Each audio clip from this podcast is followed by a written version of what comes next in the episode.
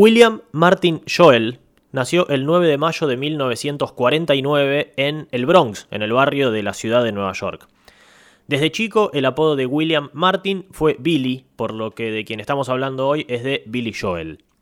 El padre de Billy Joel había nacido en Alemania, se había escapado junto a su familia del régimen nazi, primero a Suiza y luego entró a Estados, entraron toda la familia a Estados Unidos a través de Cuba, no se podían hacer, eh, los alemanes no podían entrar directamente a Estados Unidos desde Europa. Y su madre también tenía orígenes judíos, sus padres eran también inmigrantes en los Estados Unidos, en ese caso desde Inglaterra. Billy empezó a aprender a tocar el piano cuando tenía apenas cuatro años, impulsado por sus padres. Y su padre, además de ser un hombre de negocios, era pianista clásico y su madre era muy fanática de la música y de las artes, por lo que Joel desde chiquito estuvo eh, metido en ese mundo. Cuando Billy tenía apenas 8 años, sus padres se divorciaron, su padre se volvió a vivir a Europa, puntualmente se fue a vivir a Austria, por lo que Billy quedó a cargo de su madre. Y desde chico en el colegio lo cargaban mucho porque le gustaba la música, le gustaba tocar el piano, pero no le gustaba hacer ningún tipo de deporte. Y lo cargaban y lo gastaban, y sabemos cómo son los niños cuando toman a alguien de punto.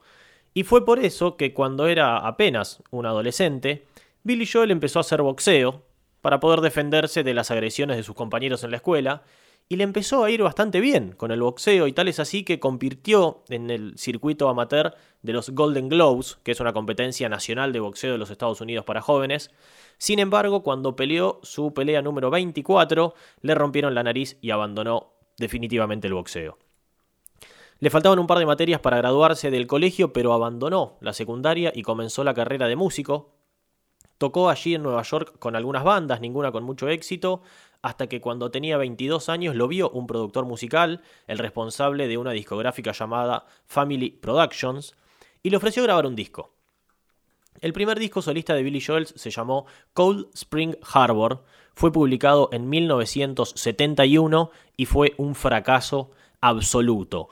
¿Por qué fue un fracaso absoluto? Billy Joel no era un mal músico, ni mucho menos.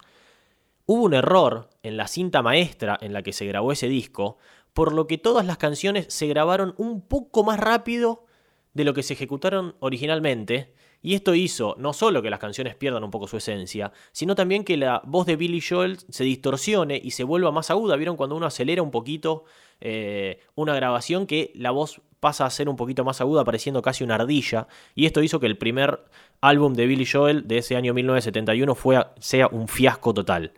Pero no era ese el único problema que tenía. El problema era que el contrato que había firmado con esta Family Records lo obligaba a grabar 10 discos y además tenía que ceder todos los derechos de todas sus canciones. Obviamente Billy Joel tenía 22 años, estaba súper emocionado por la posibilidad de tener un contrato discográfico, sin el asesoramiento de ningún abogado, firmó, sin leer absolutamente nada, firmó lo que le dieron. Desesperado, sin saber qué hacer, medio preso de este contrato, no quería seguir con él, decidió irse, se dio a la fuga, cruzó todo Estados Unidos y se mudó a Los Ángeles.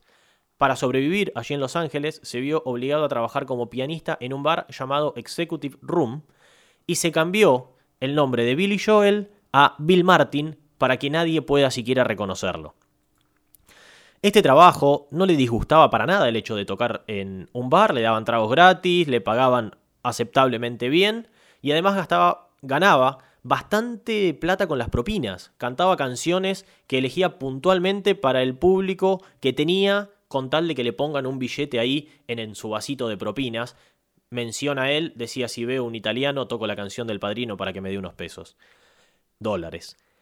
Comenzó a tener muy buenos comentarios por parte de los asistentes del bar que lo veían tocar noche a noche y que decían, che, Billy, sos, en realidad no le decían Billy, le decían Bill porque había cambiado su nombre, sos demasiado bueno como para estar acá tocando en este bar.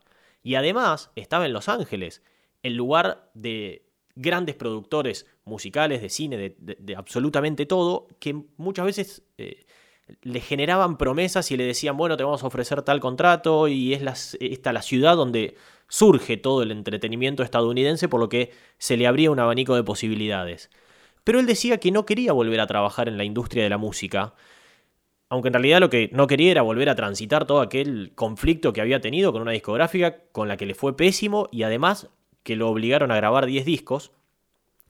Sí quería trabajar en el mundo de la música, en, muy en el fondo, pero no quería volver a pasar por eso.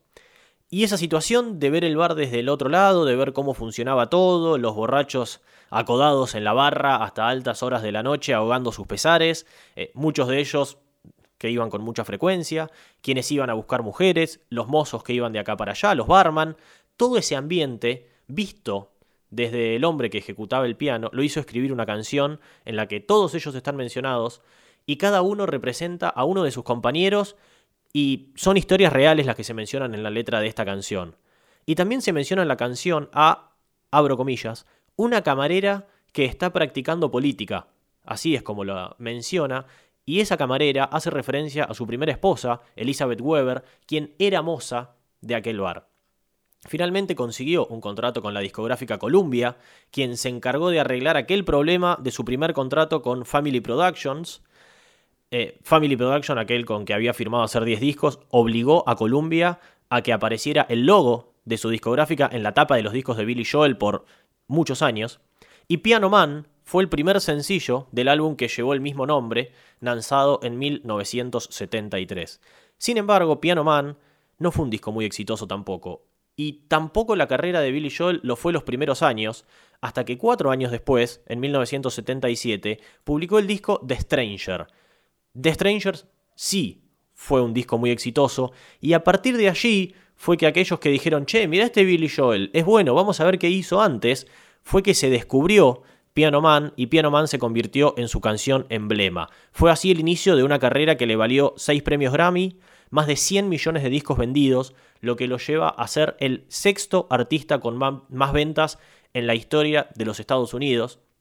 Y esta canción, que le da nombre a aquel segundo disco, el primero bueno de Billy Joel, se encuentra en el puesto número 421 de las 500 mejores canciones de todos los tiempos, según la revista Rolling Stone, y fue la canción que lo catapultó para una exitosa carrera de un Billy Joel que se escapó de Nueva York y que más allá de que lo hacía para subsistir, disfrutaba de tocar en aquel bar y puso en una canción todas sus vivencias.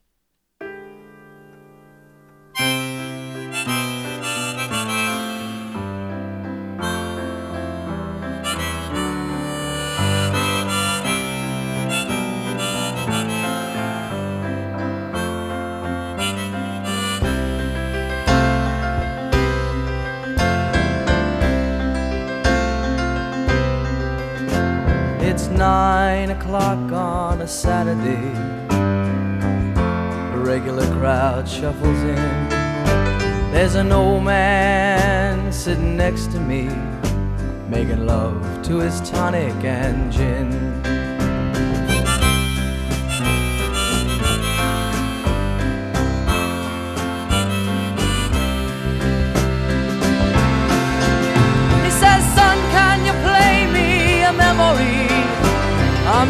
really sure how it goes.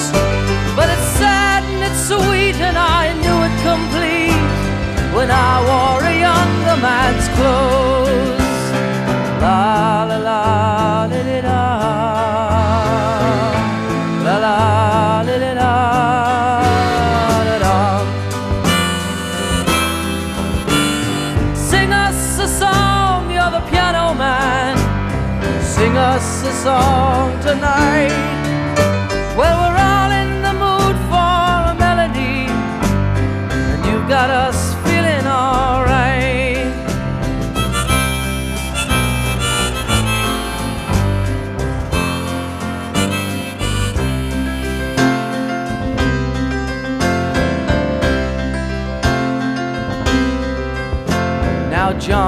Bar is a friend of mine.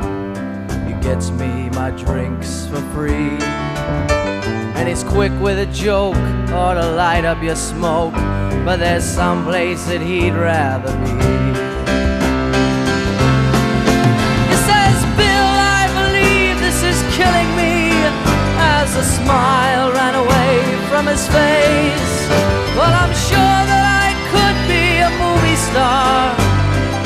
I could get out of this place.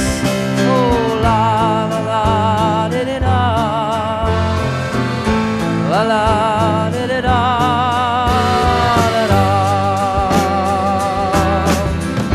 Now Paul is a real estate novelist who never had time for a wife.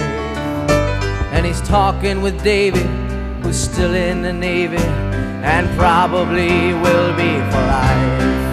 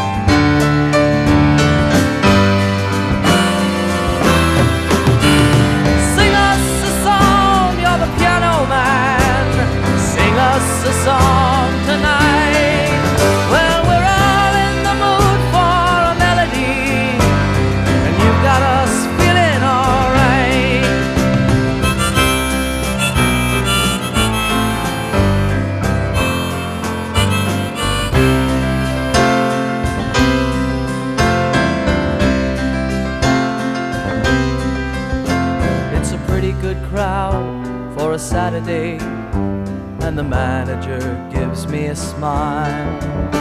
Cause he knows that it's me they've been coming to see to forget about life for a while. And the piano sounds like a carnival, and the microphone smells like a beer. And they sit at the bar and put bread in my jar.